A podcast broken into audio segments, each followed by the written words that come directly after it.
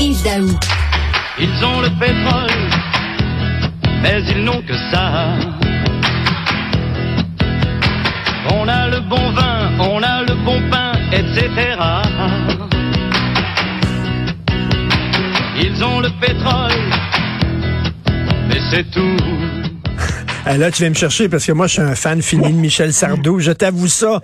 Je t'avoue ça. Donc, euh, on n'a pas de pétrole, mais on a des idées, disait Michel Sardou.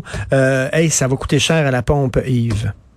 Écoute, déjà ce matin, là, partout au Québec, là, un bond du prix de l'essence de 15 sous le litre.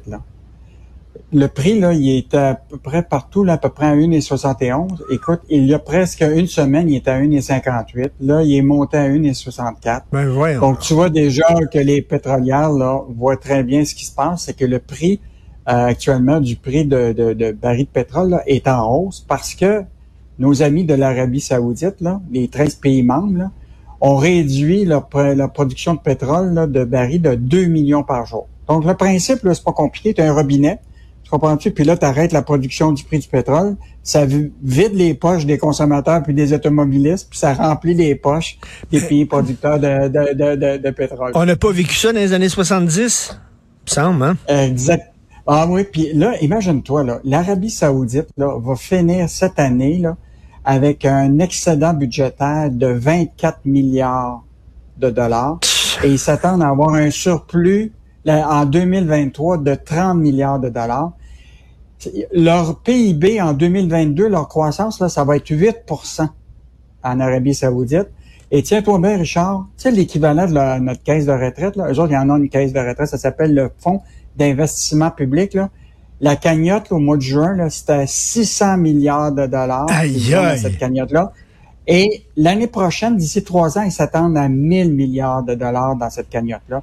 Donc, euh, ça permet à ces pays-là, là, et particulièrement l'Arabie saoudite, là, d'avoir des idées farfelues. Là, euh, tu as vu là, ce qui se passe avec les Jeux euh, olympiques, toutes sortes de constructions incroyables. Écoute, les Jeux asiatiques d'hiver de 2029, ils vont créer une ville futuriste avec des taxis volants, avec une lune artificielle, une affaire complètement pétée. Et ça, ça va être financé, ces folies-là, avec, euh, on va pouvoir faire du ski dans le désert. Ça, ça va être financé avec nous autres, à la pompe, là. Ben, ben, exactement. Ben, tout le monde à travers le, la planète finance ces, euh, ces chic arabes là, et euh, et donc euh, c'est pas des bonnes nouvelles pour les euh, pour les pour les automobilistes de, de voir ça. Euh, Yves, je te le dis, Yves, je te le dis, un jour, on va tous avoir une auto électrique, on va tous les mouner, on va tous faire le tour des pétrolières, puis on va leur montrer nos fesses, un après l'autre. J'ai assez hâte de ce jour-là. Ah, ça va être. Ça... En fait, c'est vrai que l'hydroélectricité, là, c'est vraiment notre notre ben arme secrète contre euh, contre le pétrole.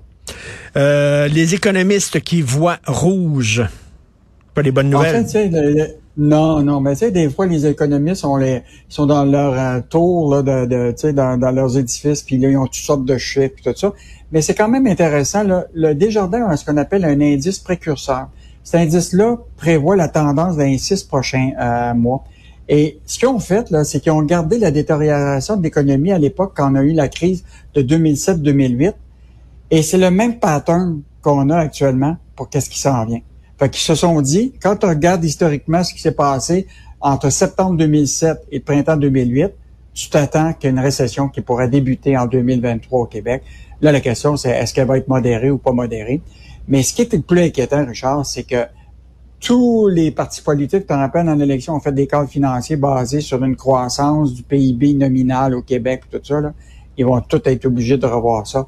Et ce qui est intéressant dans la chronique de Michel Gérard, que je vous invite à, aller lire ce matin, chaque variation de la baisse de 1% du PIB là, va réduire les recettes fiscales du gouvernement de 1,1 milliard.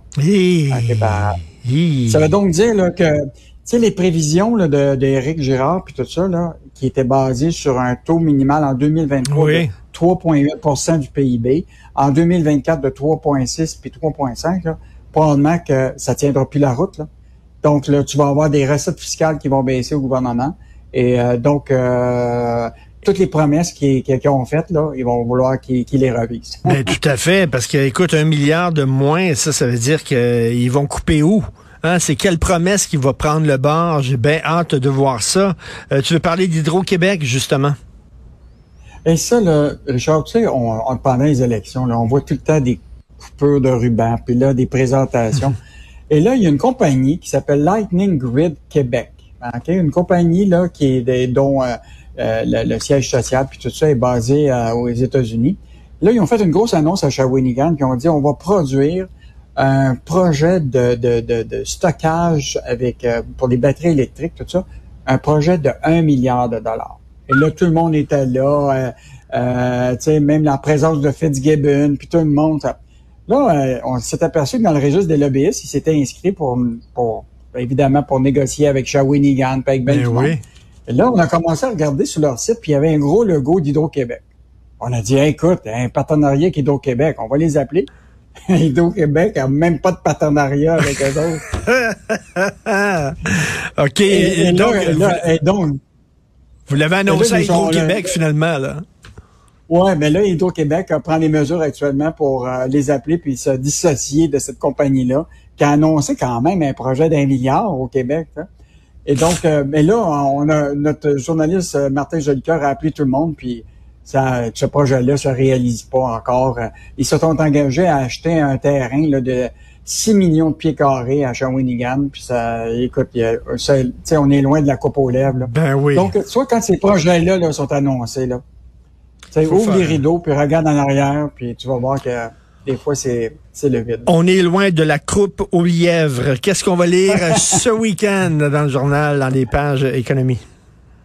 Il faut absolument que tu lises ça, en fin de semaine, là, Richard. On a la reine du jeu vidéo. Je sais pas si tu la connais, elle s'appelle Jade Raymond. Elle était à la tête de plusieurs euh, grandes multinationales pour les jeux vidéo au Québec. Et euh, là, c'est elle qui vient d'ouvrir le premier studio de PlayStation au Canada à Montréal. Et elle, là, elle a été engagée par Google, par Electronic Arts et même par euh, euh, les grands là, du, du, du jeu vidéo. C'est elle que, qui était à la tête de la franchise de Assassin's Creed, puis Watch Dogs, de Ubisoft, tout ça. Bon.